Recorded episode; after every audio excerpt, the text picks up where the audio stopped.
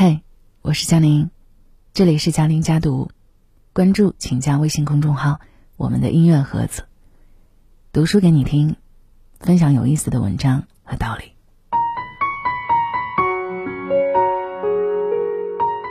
现代都市人好像都挺焦虑的，焦虑症和抑郁症是属于现在成年人高发的两个病症。所以今天和大家分享的一篇文章是来自干货帮的，一个人开始成熟的标志，接纳焦虑，找到自己人生的节奏。曾经有网友说，这个世界处处不公平，唯独焦虑这件事是最公平的。每个人各个阶段都有不同的焦虑，远距离看其他人，觉得每个人好像都安放的很好，那有人家财万贯。有人月薪过万，但其实，如果你具体看到每一个人的处境，你会发现，人人都是夹缝求生。有一个著名的作家 Spencer，他讲过一个真实的故事，说现在越来越多的有钱人开始上哲学课、修养身心的课，这些课程对于商人来说又虚又无用，还只是把你拉到偏远的鸟不拉屎的地方，静坐禅修冥想。哎，这样就敢收你好几万块人民币。但这样的一个现象说明了一个现实，就是别以为只有穷人、普通人在为生计而焦虑。其实，对于很多有钱人，他们的焦虑可能比他们赚的钱还要多。所以，任何一个人，不管你的力量强弱，不管你的钱多钱少，都无法阻挡焦虑的侵袭。焦虑无处不在。让人夹缝求生，但如果人生没有缝隙，阳光该如何照进来？心里希望的种子该安放在哪里呢？一个人开始成熟的标志，就是接纳焦虑，找到自己的人生节奏。接纳焦虑，你会变得更有力量。有很长的一段时间，我一直处在焦虑当中。那会儿刚大学毕业。哇，那我焦虑的事情实在是太多了。我担心自己的专业在社会上太冷门，无法找到一份体面的工作；担心一起合租的室友万一回老家了，我一个人该怎么办呢？我担心以后出身社会的我只能成为赚钱的机器；我担心离自己的音乐梦想越来越远，很多很多。而我的这些焦虑没有地方说，也不敢找人去说它。因为我明白，有些东西它需要自己去探索，没有人能真正的帮上忙。就像现在我和你说了那么多，其实也并不一定能帮上你。解开焦虑的大门，只有自己。我只是告诉你，每一个人都有那么一扇门，所以不用慌张，你不是一个人。既然焦虑一直都在。那聪明人的做法呢，就是将焦虑控制在一定的范围，让焦虑和自己产生共生效应。共生效应，这是自然界中的一种现象啊。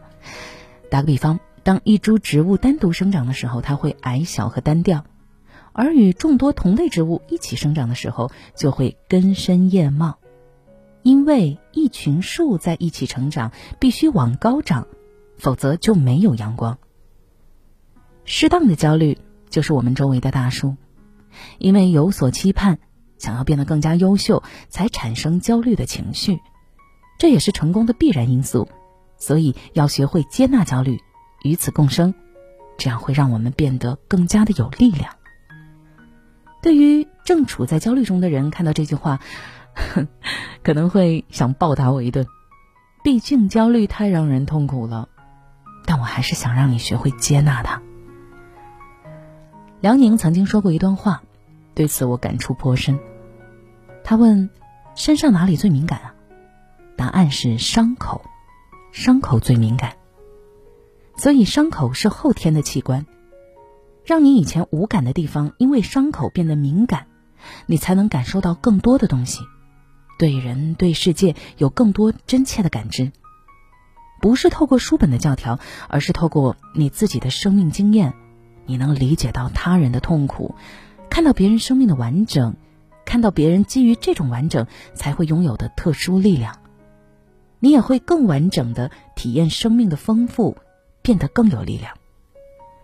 曾经的烦恼、焦虑，终会成为我们身上后天的武器，也会成为我们战胜其他小事大事的最强武器。如今，回头去看以前那些让我烦恼的事情，现在真的都不算什么了。就算现在面临更大的问题，我觉得我都能免疫了。那些焦虑的病毒已经无法真正触达到我的内心。接纳焦虑。你也会变得更有力量，而这一切，时间会证明给你看的。不断探索，找到属于自己的人生节奏。在中国人的观念当中，稳定安稳是非常正面和重要的，而漂泊、换工作、不稳定这样的字眼，在我们的价值观里，好像有着很强的负面情绪、负面的意味。我们时时刻刻都想摆脱这种糟糕的境况。其实这种现象很正常，这个在社会学上叫“奥德赛时期”。那用梁宁的话解释这个概念，就是从学校毕业到进入稳定的工作和个人家庭之间，中间需要经过一段长长的、反复不确定的探索与漂泊，就好像是在海上漂泊十年的奥德赛一样。他见过很多人，打了很多仗。短暂的停留又离开，最终找到自己的国，确定这里就是他要一生建设的地方。所以每个人的人生都是必然要经历一段不确定、不稳定的焦虑时刻。只有经历这段艰难的自我探索，才能够实现内心的确定，找到属于自己的人生节奏。就要说到华人导演李安，二十二年导演生涯，每一部作品都是经典。但谁曾想过，曾经的他当了六年的主夫呢？每天就是买菜做饭，全靠妻子养家。有一次，李安的岳父岳母去他家吃饭，为了缓解尴尬，开玩笑的说：“哎呀，你做的饭太好吃了，不如去开个餐馆吧。”这样的安慰让李安心里特别不是滋味儿。六年的煎熬和焦虑的折磨，让李安一度想要放弃自己的导演梦。决定去报读一个社会大学，学学计算机专业，那去找一份稳定的工作。但是幸好妻子阻止了他，因为他知道这个电影对于李安来说是有多么的重要啊。最后，李安用他的才华和坚持扛住了岁月，成为亚洲导演第一人。李安的话说：“我真的只会当导演，做其他事都不灵光。”我是三十六岁才开张，是很晚熟的一个人。现在回想起来，我蛮感恩自己漫长的幼稚期。一个东西能够感人、能够成熟、能够成立的时候，本身就具有一股自然的力量。生长本身是需要孕育的，不管是环境孕育，还是年轻人准许自己被孕育，我觉得都要鼓励你们不要太急功近利。很多事情不是一下子就可以成功的。是啊，人生总不是一帆风顺的。即使明白自己内心的确定，也要经历一段黑暗的时光才能抵达。那些还不知道自己内心目的的人，更要努力的探索更多的环境和可能。这个是人生的必经。然而，你必然受伤。而受伤本来就是成长的一个部分，但是最后实现内心的确定也是必然，找到属于自己的人生节奏，这也一定是必然。网上有一句很火的话，说每个人都有属于自己的时刻表，别让任何人打乱你人生的节奏。我们之所以会焦虑，是感受到了来自不同地方的各种压力。在人生这场漫长的马拉松中，没有守住自己的呼吸。有两个建议，希望你守住自己的人生的节奏。第一是做一个长期主义者。所谓长期主义，也许一天，也许一生，那不管是什么情况，都要努力去做，就在当下，就在此刻，要全身心的投入。而长期主义带给我们的是能对抗外界的不确定性，保持内心的平静，以及在时间的累积中获得复利的成果。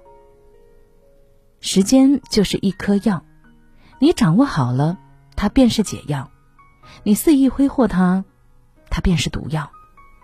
坚持做一个长期主义者，方能守住自己的节奏。不过着急的人生。